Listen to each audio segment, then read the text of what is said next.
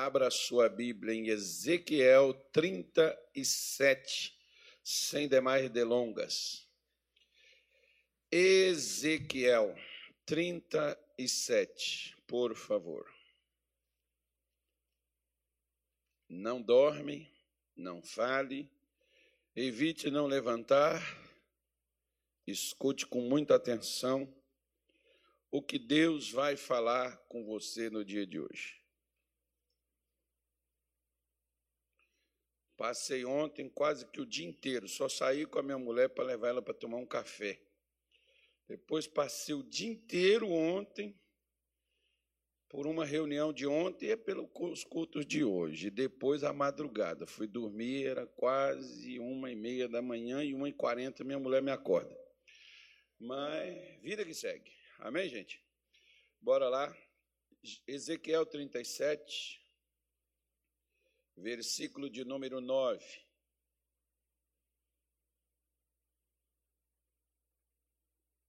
Ele diz assim: E ele me disse: profetiza ao Espírito, profetiza, ó filho do homem, e dize ao Espírito: Assim diz o Senhor Jeová Vem dos quatro ventos, ó Espírito, e assopra sobre estes mortos, para quê?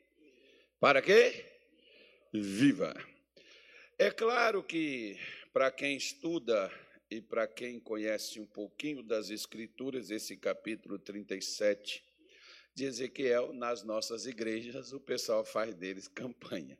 Mas mas Ezequiel está falando de ressurreição. Ezequiel está falando de um despertar e um levantar que o próprio povo de Israel na Babilônia teria, sairiam de lá.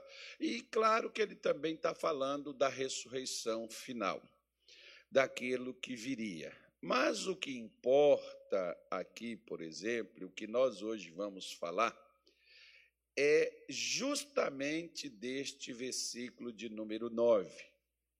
Deus tinha levado Ezequiel, ele viu as situações é, que estava o povo, as condições que eles se encontravam, espiritualmente mortos você vê que o louvo, o, perdão, o morto, ele não louva a Deus. O morto ele nem canta, irmão. O morto ele não ora. Você vê o, morto, é, tá, o morto não se emociona porque parece que ele não tem emoções. Né? Tá, você vê está todo mundo ali chorando pelo morto e o morto está lá assim, ó, ponente, está nem aí. A esposa, filhos, está né? Tá lá. Ah! Pai, netos, chorando, e o morto está lá, ó. Sente nada. Assim tem espiritualmente, às vezes, diga assim, não é o meu caso. Isso, vamos profetizar. Né? É, às vezes tem pessoas que elas estão tão mortas que elas não sentem falta de participar de nada relativo a Deus nem naquele chamado dia, por exemplo, de domingo.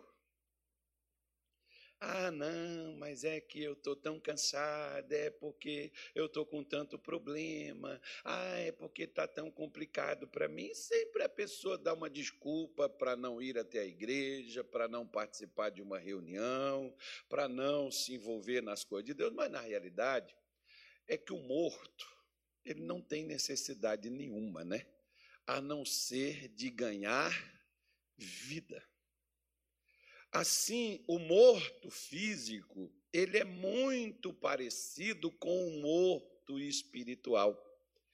O povo de Israel não estavam mortos fisicamente, mas eles estavam mortos espiritualmente.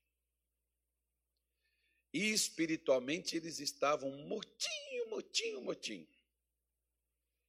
E Deus mostrou, e Ezequiel, Deus fez questão de levar Ezequiel e mostrar a condição do povo. Ezequiel viu a condição e quando ele viu, a pergunta de Deus para ele foi essa: Filho do homem, poderão esses ossos reviverem? Poderão, essa, essa condição pode mudar?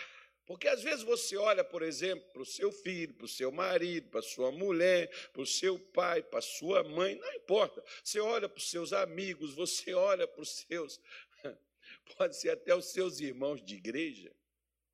Né? Às vezes eu, por exemplo, eu, eu, eu, eu olho para para alguns dentro da igreja, me dá misericórdia, me dá pena. Por quê? Porque parece que a pessoa está num ambiente que não é igreja. Ela está tão desligada de Deus, ela está tão apagada, que ela não. É apenas um ritual para ela. Parece ser uma tortura. Por quê? Porque quando eu também estava morto, né, em que?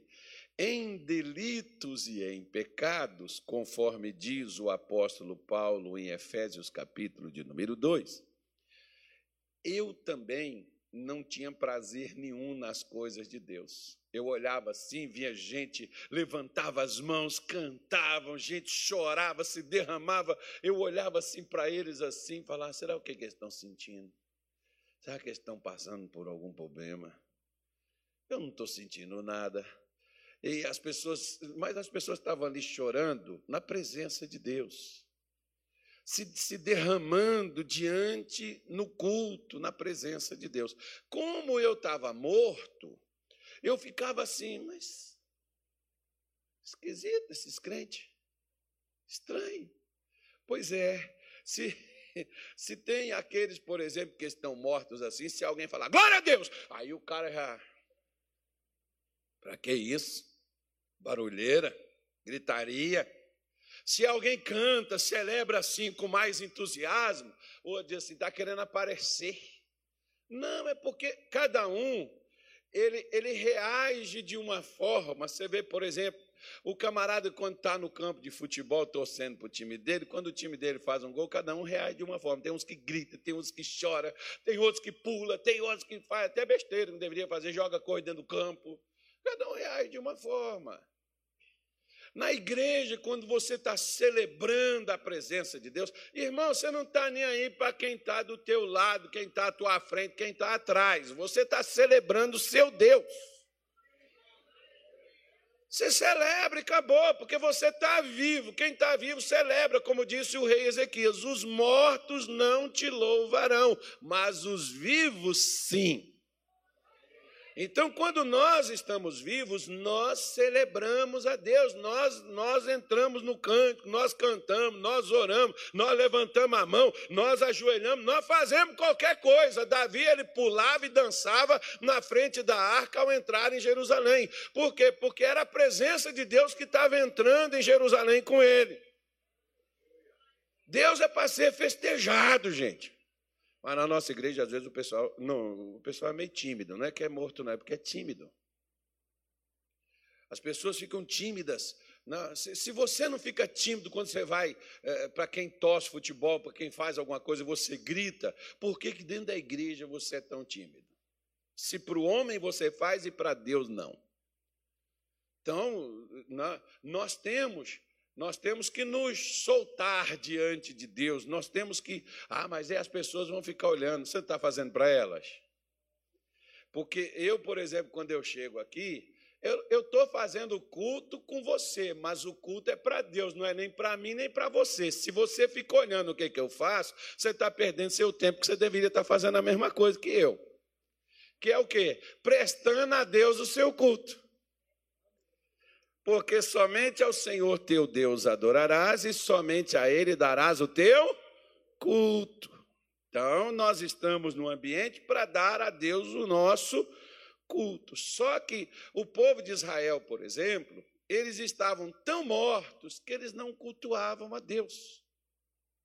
A ponto que no Salmo 137, o, os babilônicos, eles pediam a eles para que eles cantassem as canções de Sião. As canções que eles rodearam, por exemplo, Israel durante dois anos, e eles escutavam cantar lá no templo e eles achavam bonito. Ontem eu estava falando sobre isso aqui, que tem pessoas que elas são simpáticas. Né? Tem gente que gosta da mensagem do pastor, só não vira crente. Tem gente que gosta de música evangélica, só não se converte, mas gosta. A pessoa é simpática com essas coisas. Né? Então, os babilônicos, talvez eles nunca converteriam, mas eles gostavam dos louvores que eram cantados no templo e eles pediram. E sabe o que, que Israel, quando eles foram para a Babilônia, eles fizeram? Pegaram os seus instrumentos e colocaram nas árvores. Ao invés de pegar o instrumento e tocar, e cantar para Deus, e louvar a Deus. Não, pelo contrário, eles guardaram os seus instrumentos. Assim tem gente que eles estão fazendo a mesma coisa. Assim eles foram secando, secando, secando, a tal ponto de espiritualmente eles estarem como se fossem fisicamente também mortos sem reação. Você vê que o profeta Jeremias escreve uma carta para eles, para eles plantarem vinhas, para eles plantarem frutos, para eles comerem desse fruto, para eles construírem casa, para eles casarem, para eles dar os seus filhos em casamento, para eles viverem a vida. Porque Deus visitaria e tiraria eles daquela condição. Como de fato Deus visitou e tirou. Irmão, viva a vida. Deus vai te tirar de onde você está. Hoje, por exemplo, Deus vai mandar um vento aqui. Eu gosto desse negócio. Deus vai mandar um vento aqui hoje, porque tem quatro ventos aqui. O primeiro Deus vai mandar nesse culto, e vai ser um vento que tu vai gostar dele. Eu tenho certeza que todo crente gosta. Eu nunca vi um crente que não gostasse, desse vento aqui. Então, por isso, Deus pega o profeta, mostra ele a condição e diz para ele: pode? Ele diz: Tu sabes. Eu sei, é o senhor que sabe. Se o senhor quiser fazer a coisa acontecer, o senhor faz. Ele falou: Eu estou precisando de um, de um, camarada que, que fale umas coisas aí para mim. Você fala? Ah, se o senhor mandou eu falar, eu falo. O que, que o senhor quer que eu fale? Porque, irmão, o que é de crente que está falando o que não deveria dizer, porque não tem nada a ver com o que Deus fala, mas eles falam dos seus medos, eles falam das suas dores, eles falam dos seus apertos, eles falam das suas condições.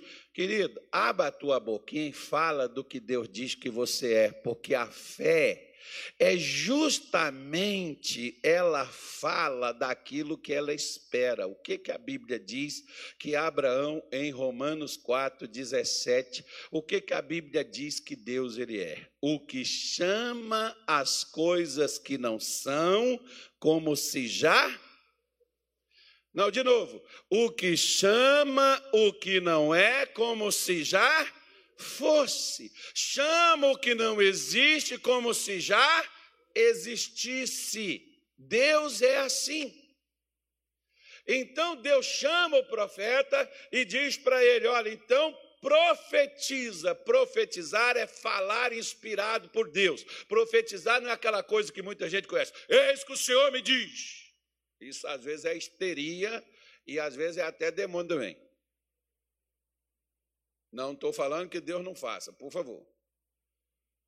Tanto que a Bíblia me dá o direito de duvidar do profeta. Por quê? Porque ela diz assim: ouça as profecias e retém o que é bom. Nem sempre tudo que está lá é Deus que está falando. Agora, se você pegar a palavra de Deus, que a Bíblia diz que as Escrituras foram homens santos falando inspirados por Deus. Então a profecia é a pessoa estar inspirado por Deus falando do que Deus diz. Isso é a profecia. Então, quando você pega o que está nas Escrituras e você replica, você repete na sua vida, você está profetizando. O que, que o profeta Isaías diz, por exemplo? Ele levou sobre si. O que, que ele levou? Os nossos pecados e as nossas iniquidades. As nossas transgressões. Pelas suas pisaduras nós fomos o quê? Então, quando eu falo isso, o que, que eu estou fazendo? Eu estou profetizando para Isaías, para Jesus? Não, eu estou profetizando para mim. Trazendo para mim aquilo que Deus falou acerca ao meu respeito. Sou eu que estou dizendo. Sou eu que estou afirmando. Então, quando Deus chega para o profeta e diz assim: Olha, vai lá então e profetiza e diz ao Espírito. Fala com o espírito desse povo, Ezequiel. Diz para eles, para que eles, porque eu vou mandar um vento. Não, um vento não. Ele diz dos quatro cantos. Né? Jeremias fala dos quatro, dos quatro céus. Ele diz assim: Eu vou mandar, eu vou mandar esse vento. E para que eles ganhem vida. Eu quero que eles tenham vida, Ezequiel. Então, profetiza e diz para o Espírito vir dos quatro cantos. Então eu quero falar de quatro coisas que Deus vai mexer na sua vida por esses dias. A cada domingo eu vou falar de um. Amém, gente? E se você quiser os quatro ventos, domingo que vem tem um segundo. Hoje o primeiro vento vai passar. Então abra a sua Bíblia em Números, capítulo de número 11, que lá vem o primeiro vento. Ó, oh, vento forte. É o vento. Lá vem o vento. Olha o vento começando a circular. Você está sentindo o vento aí? Vai começar a ventar. Vai, olha os ventos que estão vindo. Números, capítulo número 11.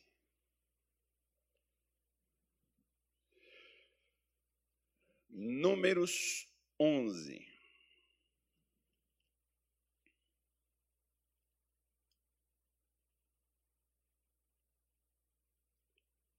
Acharam? Então, deixa eu dar uma abreviada para você primeiro, porque todo mundo, principalmente os crentes, quando tem dificuldades, o que, que eles fazem? Hã? Isso é básico de todo mundo, não é só você não, todo mundo. No passado foi assim, no presente é assim, no futuro também as pessoas são assim. Primeira coisa, quando a pessoa tem um problema, falta alguma coisa, o que a pessoa faz? Reclama. Reclama do que está faltando. Outros questionam. Deus, por que, o senhor está me deixando passar por isso? Que eu sou dizimista, ofertante, patrocinador. Levante de madrugada, durmo tarde, busco o Senhor, leio a Bíblia, jejum. Por que, que o senhor está me deixando passar por isso? Os crentes não fazem assim? Faz. Até que eles encontrem alguém de Deus para ensinar eles como é que é que eles têm que fazer. Aqui, por exemplo, o povo, que foi bem claro que isso aqui não começou com o povo de Israel, irmão. Porque quando Israel saiu do Egito, teve um pessoal que saiu também na carona deles. Né? Pessoal de outras nações que eram também escravos, não é só Israel, não. A Bíblia fala, por exemplo, no episódio de José, quando seus irmãos o venderam, que foi uma caravana de ismaelitas que pegavam pessoas de vários locais, compravam e levavam e vendiam no mercado de escravo. Que aquilo ali é a mesma coisa que está vendendo um carneiro, um boi, uma vaca, qualquer coisa, um cavalo. E não era só negro, não, era qualquer pessoa que eles tivessem a oportunidade de escravizar, eles escravizavam.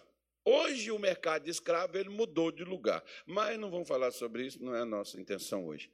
Né? O mercado, o mercado existe de mercado, o mercado de escravo hoje existe já, mas só que ele existe de uma forma é, legalizada. Deixa para lá. Vamos pular essa parte.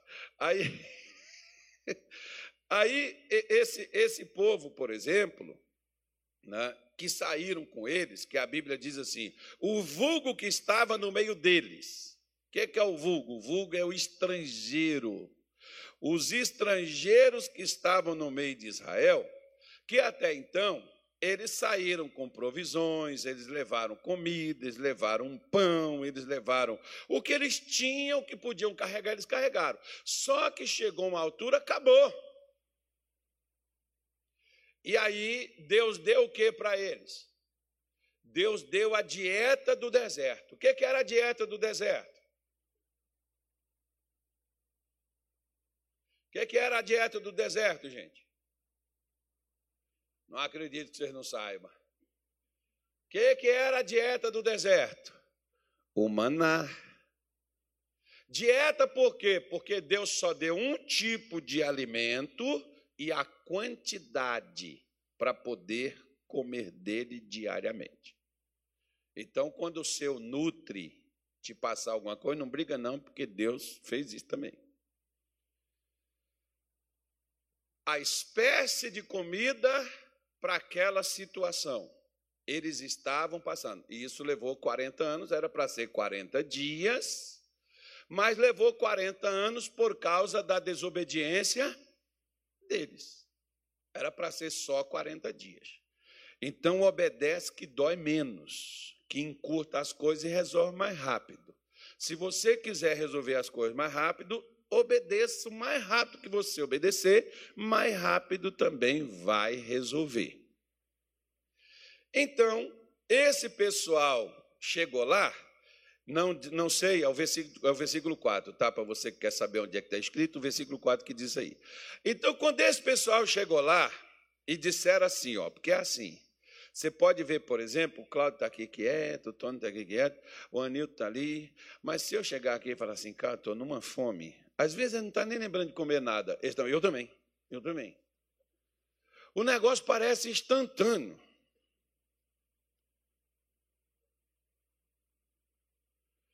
Que se eu disser assim, hoje eu estou com vontade de comer isso, eu também. Você nem estava lembrando de nada. Então alguém chegou aqui e diz assim: sabe, a gente fica comendo esse negócio aí, a gente já está comendo isso já tem um tempo. Sabe, na verdade, o que, eu estava com vontade de comer?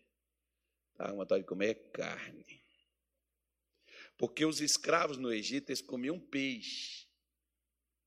E os caras, não, irmão, e Deus deu uma iguaria para eles, porque né, você vai, por exemplo, assim, numa churrascaria, os caras vêm te servir umas comidas assim estranhas, como, por exemplo, codorna. Codorna na fazenda, a gente caçava ela botava arapuca, matava, atirava para comer codorna. Porque minha mãe só matava frango só domingo, então durante a semana, quando não tinha um porquinho, não tinha alguma coisa, as codornas pagavam o pato. E a gente ia caçar elas. E a gente ia atrás delas. Então, meu crime já prescreveu, posso contar que o Ibama não me prende nem me multa. Mas, mas que as codornas não se criavam muito com a gente, não se criava. E é uma iguaria hoje. Então Deus disse: Vocês querem comer carne? Ah, nós queremos. Pois é, mas reclamar não era o meio de alcançar. Você quer algo, porque, irmão, sempre a gente vai querer algo que a gente não tenha, principalmente. É engraçado que quando a gente tem, a gente nem importa. Esses dias estava um pastor falando comigo, ele morou num estado durante vários anos, ele disse assim: Eu nunca fui em nenhum ponto turístico, nunca, e agora eu saí de lá, já estou afastado de lá já faz uns anos, eu vou lá passear agora para poder visitar os pontos. Por que, não foi quando ele morava lá? É porque quando você tem, você não olha para o que você tem, você quer sempre o que você não tem. Pois é, então, quando eles né, não comia eu só comia o peixe, não comia carne, né, uma carninha diferente, ele só comia peixe, pepino, cebola, era a comida dos escravos. Então agora ele chega e diz assim: ó, nós queremos carne. Quando subiu aquela coisa, agora todo mundo já sente até o cheiro do churrasco. Ai, meu Deus, pastor, estou falando nisso, acho que hoje eu vou assar uma abóbora. Então faça isso. Então. Então, faça, o teu, faça o teu trabalho aí. E não precisa mandar foto para mim, não. Não é que tem uns que eles fazem o churrasco, não chama a gente, mas manda foto. Aí, pastor, Só vê que eu não estou comendo abóbora. Irmão, eu só fico zoando você, né? não estou falando. Vocês estão comendo é picanha, da boa, de primeira. Amém, gente? E codorna também, porque é gostoso. Não, codorna, é, o pessoal tem também, vende. Agora já vende. Então, quando eles, eles reclamaram, Moisés foi diante de Deus, Moisés não reclamou com Deus daquilo dali.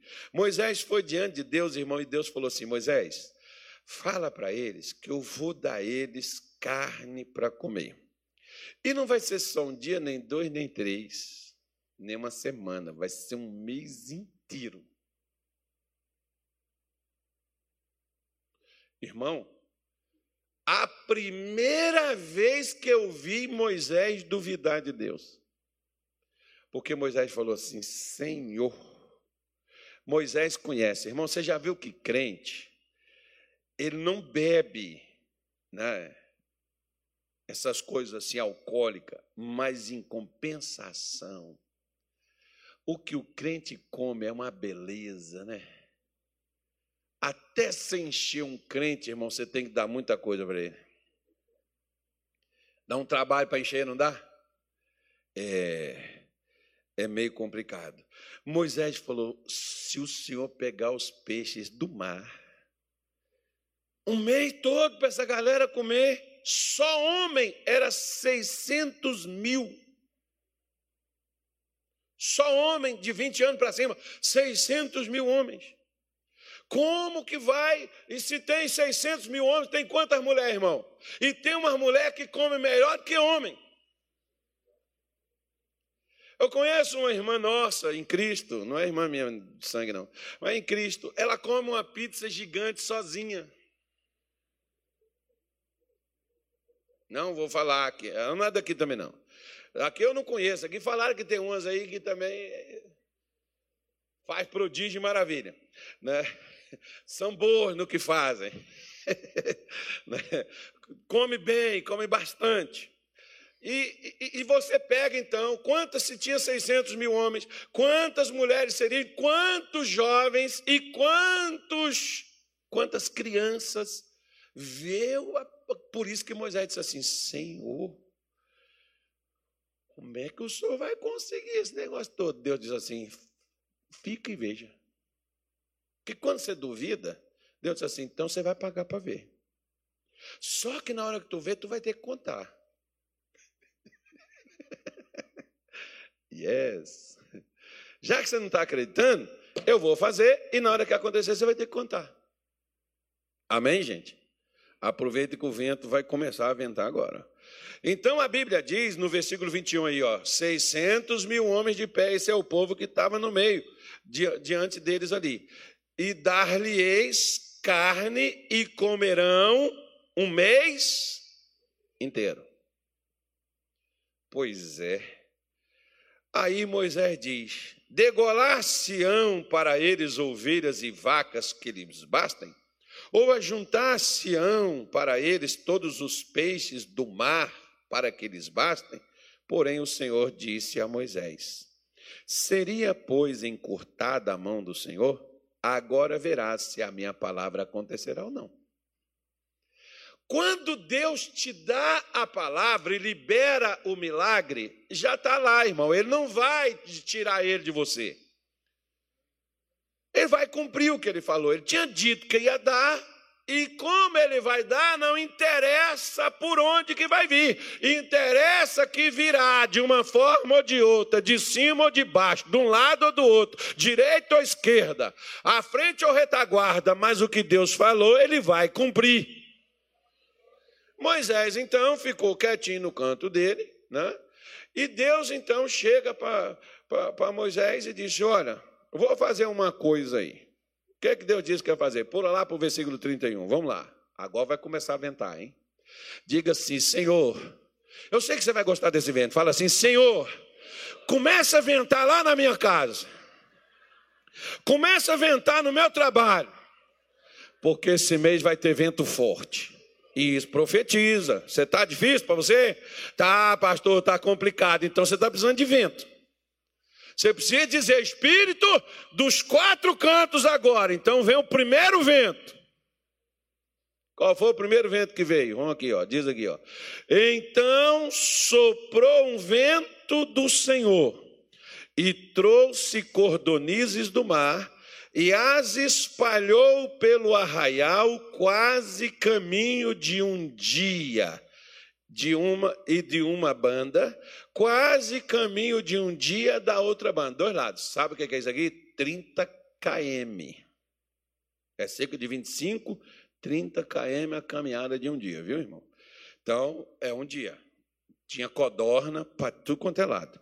E diz aqui, ó, a, a roda do arraial e quase dois côvados sobre a terra. Côvado é palmo. Agora eu não sei qual era a mão que estava lá, se for uma mão grande igual a minha aqui. Então, tinha ali né, 45 centímetros, mais ou menos, então tinha cerca de 90 centímetros, quase um metro de altura por uma extensão de 30 quilômetros. Tem carne? Tem ou não tem? Não, vamos ver se tem ou se não tem.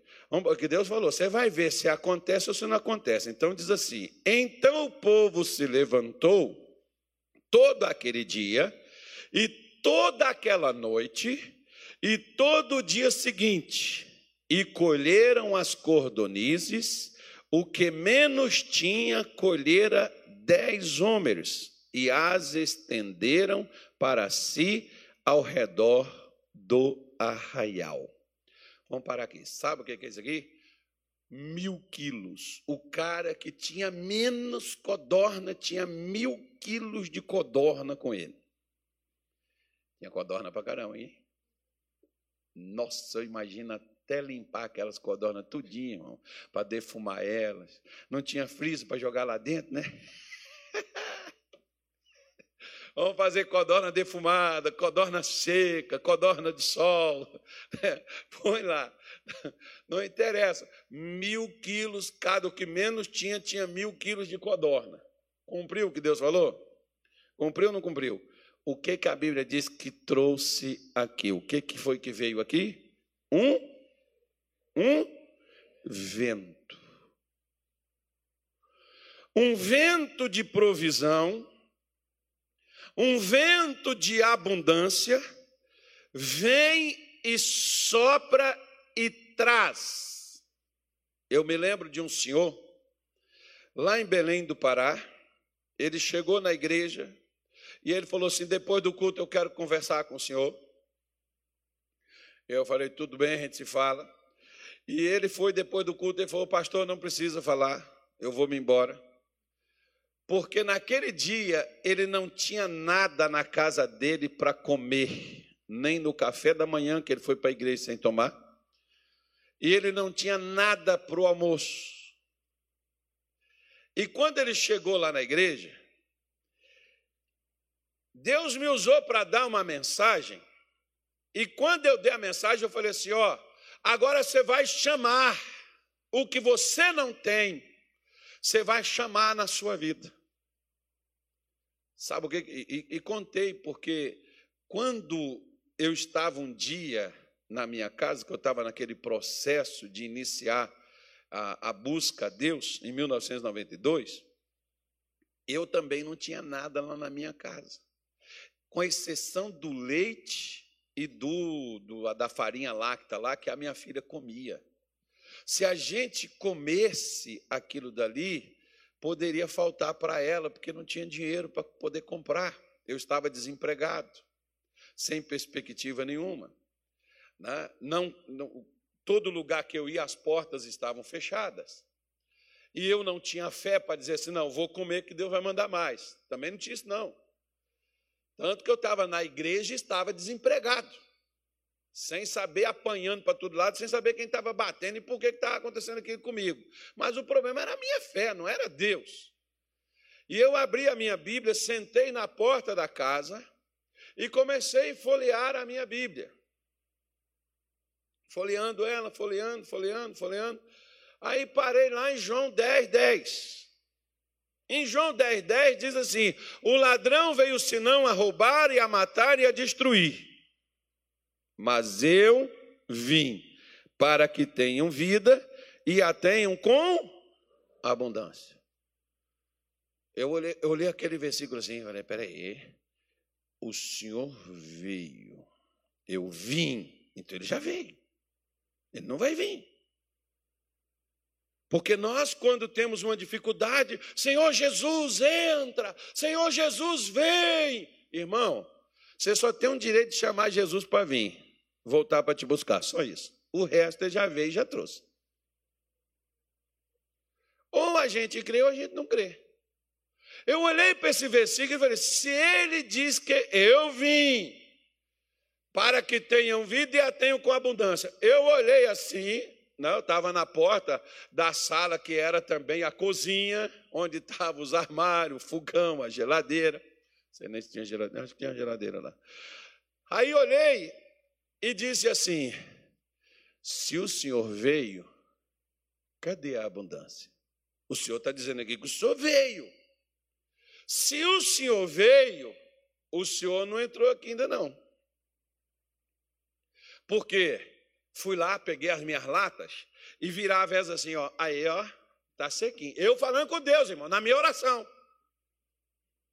Fui lá onde guardava o arroz, o feijão, minha mulher sempre usou esse negócio de lata para poder guardar essas coisas assim. Né? Essas coisas que hoje o pessoal compra, esses potes, esses negócios aí, né? ficou mais moderno. Aí pegava aquele ali, tá aqui, ó. Foi lá nas panelas, as panelas estavam lavadas, fazia era tempo, irmão.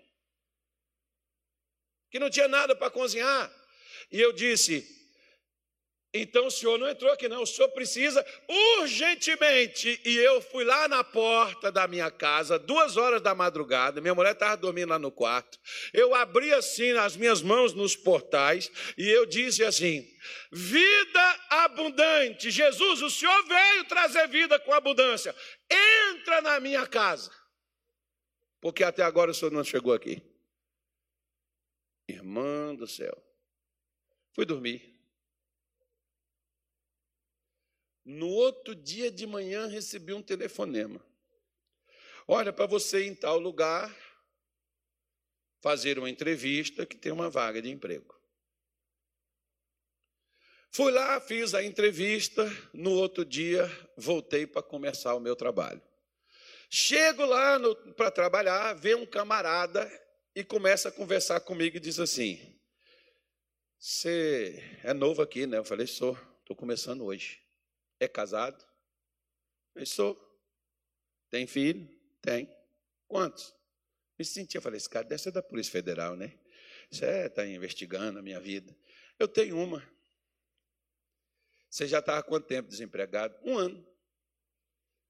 Você está com dificuldade, né? É mais ou menos, mas vai, vai dar certo. Começou a melhorar. Ele falou assim: tá bom. Saiu, foi lá para um canto para lá, onde tinha um banco lá dentro da empresa.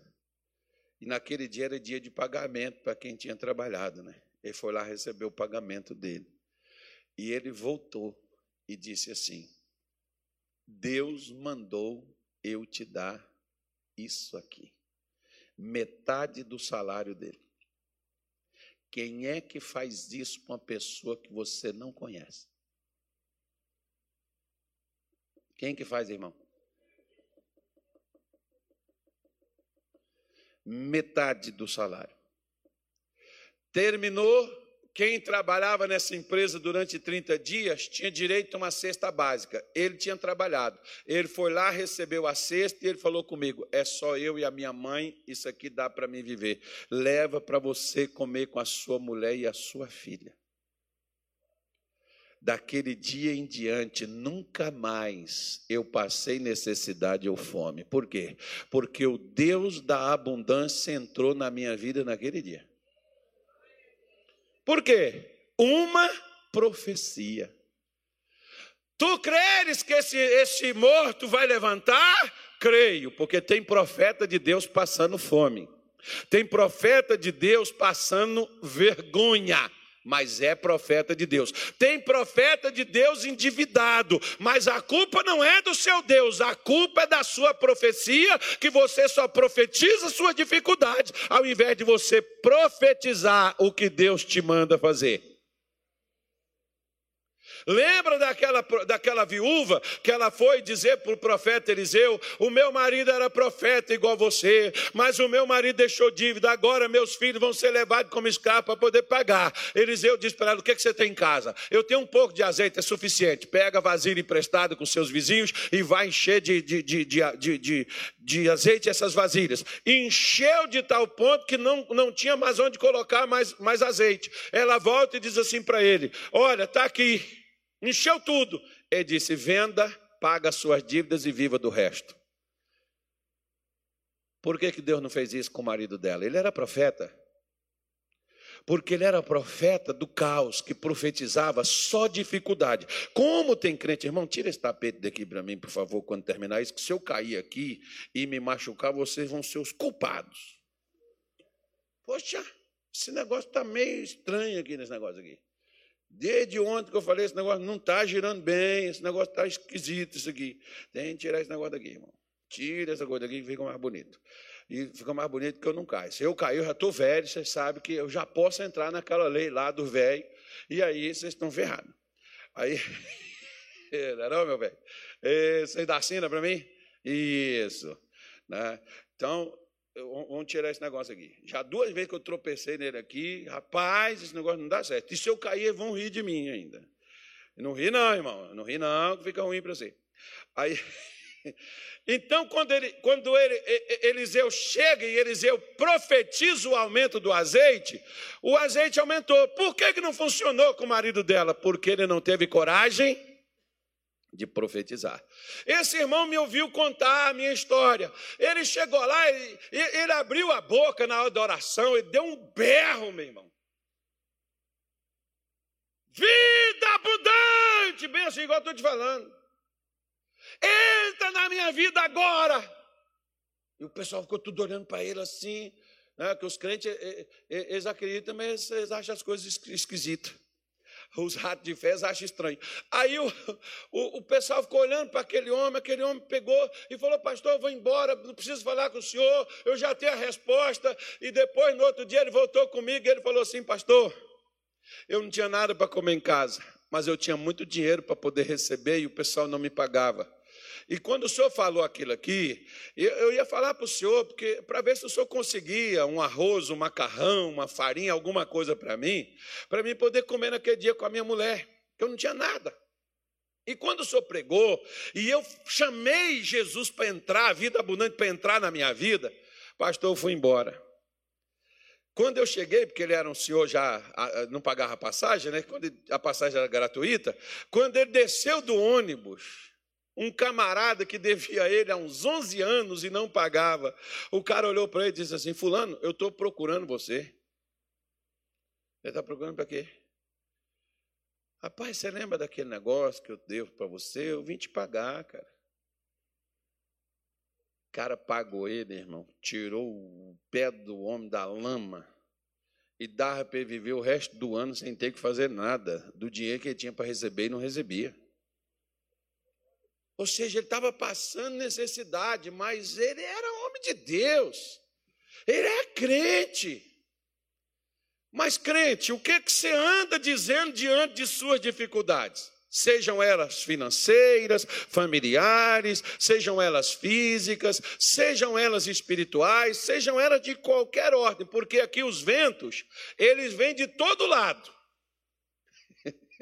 Esse que veio aqui, por exemplo, foi um vento de abundância, um vento de provisão para acabar com a fome, para acabar com o desejo, com a vontade que aquelas pessoas elas tinham.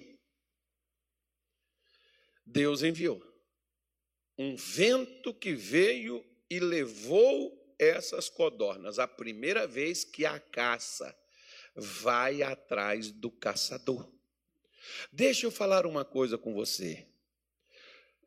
Seja profeta de Deus, profetize a fé, profetize a sua bênção, profetize a sua vitória. Porque o homem de Deus e a mulher de Deus que profetiza o que Deus diz, essa pessoa não tem do que reclamar e nem o que pedir a Deus, porque a sua, como a profecia diz de, de Ezequiel, levantou uma nação morta, a sua palavra tem poder de entrar aonde existe entraves, aonde existe morte, aonde está tudo estagnado e paralisado e destravar tudo. Não vê aquele centurião quando falou com Jesus? Não preciso só ir na minha casa, basta o Senhor enviar o quê? Enviar o quê, igreja? Diga assim comigo: a minha bênção está por uma palavra minha. Vê se você libera ela hoje. Fala assim, vê se eu libero essa palavra hoje. Isso. Libera essa palavra hoje, irmão. Seja profeta de Deus diante do caos. Para de reclamar das dificuldades, você é justamente a solução para ela. Deus tem dificuldade se não existe solução. Você não vê com o Xigling aí, por exemplo? Ah, você acha que não tinha solução para o Xigling? O Xigling acabou. Então, tem solução. Ou seja, tem problema, tem solução. Eu gosto de Deus, é porque Deus é. Né? E Deus disse assim: ó, ô, ô, ô Natália, está com problema, né? O Natália, é verdade, estou lascado, com a vida toda arrebentada, eu não sei mais o que fazer, o senhor me abandonou. Deus disse: Não, senhor, você está enganado. Você é a solução para o problema que você tem. Eu não, o pastor Caso. O pastor Caso tem que ir lá, ele que tem que fazer uma oração, botar um óleo, botar um sal grosso, fazer alguma coisa. Não, eu, eu, eu preciso de ajuda. Não, irmão, você precisa é crer e profetizar o que Deus diz que é e ponto final, acabou. Deus trabalha a partir das suas palavras.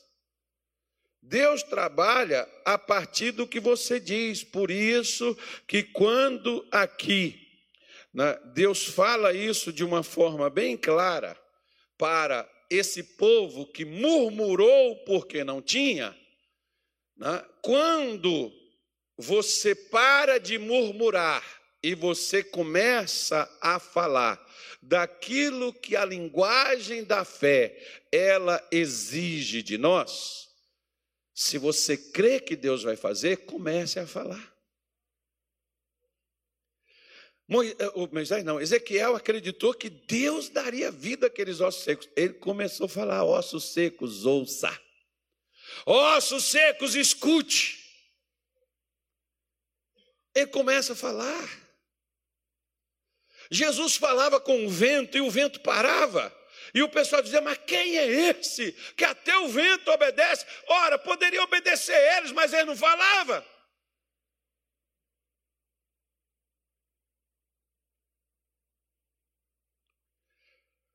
O problema pode te obedecer, mas ao invés de falar ao problema, você reclama dele.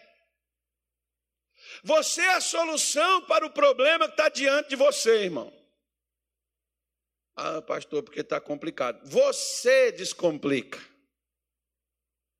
Com o quê? Profetizando. Você crê que Deus pode mudar isso? Então profetiza. Você crê que Deus pode transformar? Então profetiza. Porque aqui algo, por exemplo, que era impossível, que até Moisés, que era o cara mais crente, e que Deus disse que ele era fiel em toda a sua casa, e Deus não assinaria isso de, de, de Moisés se ele não fosse.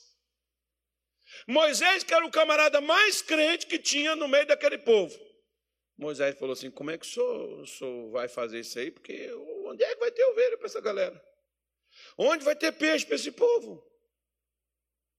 Como é que, onde é que o senhor vai arranjar tanta comida para essa gente? Deus disse: agora você vai ver se a minha palavra se cumpre ou não. E aí sopra o vento. O vento vem do lado do mar e começa a levar as cordonizes até o acampamento de Israel. E chega lá, não tinha nem quem para quem pegar, matar para quem pegar. Não, tem todo aquele negócio. A bichinha foi tudo parando uma em cima da outra, estacionando no mesmo lugar. 30 quilômetros de extensão, 90, quase um metro de altura. até que todas fossem pegas, o que pegou menos mil quilos. Imagine. Fala assim, a partir de hoje, eu vou parar de reclamar, eu vou abrir a minha boca, não vai ter menos de mil reais no meu bolso.